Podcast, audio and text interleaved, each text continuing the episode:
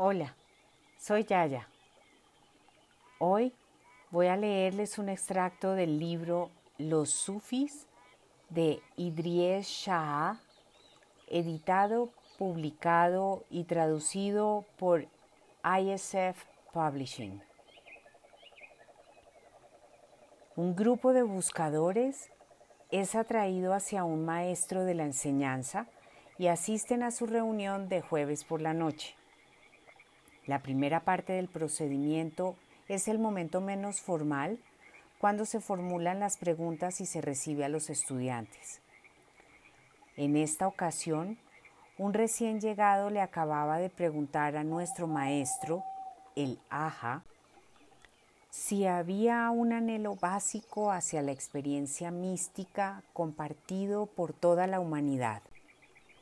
Mm, tenemos una palabra, contestó el aja, que resume todo esto.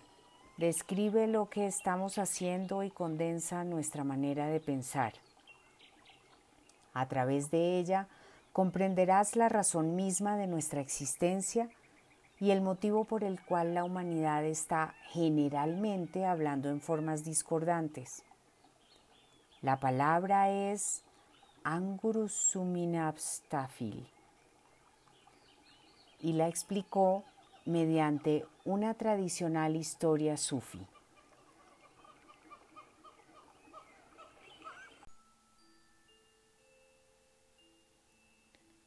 Cuatro hombres, un persa, un turco, un árabe y un griego, estaban parados en la calle de un pueblo.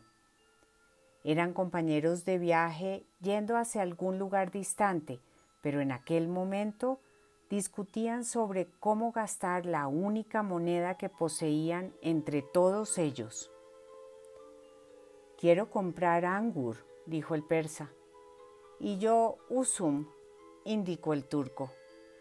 Pues yo prefiero inab, objetó el árabe. No, dijo el griego. Compraremos shtafil,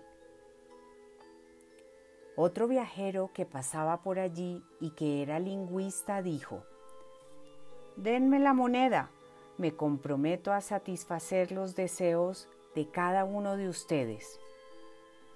Al principio desconfiaron, pero finalmente le dieron la moneda.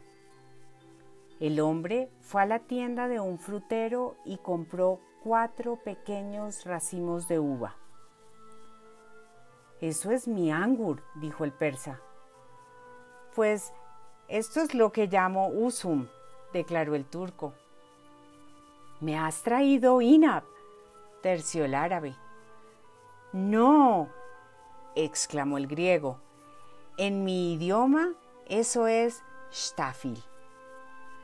Las uvas fueron compartidas entre ellos y cada uno se dio cuenta de que la desarmonía había sido causada por su defectuosa comprensión del idioma del otro.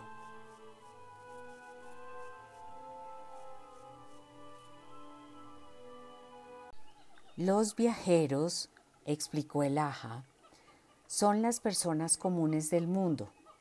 El lingüista es el sufi. La gente sabe que quiere algo porque hay una necesidad interior que existe en ellos. Puede que le den nombres diversos, pero es la misma cosa.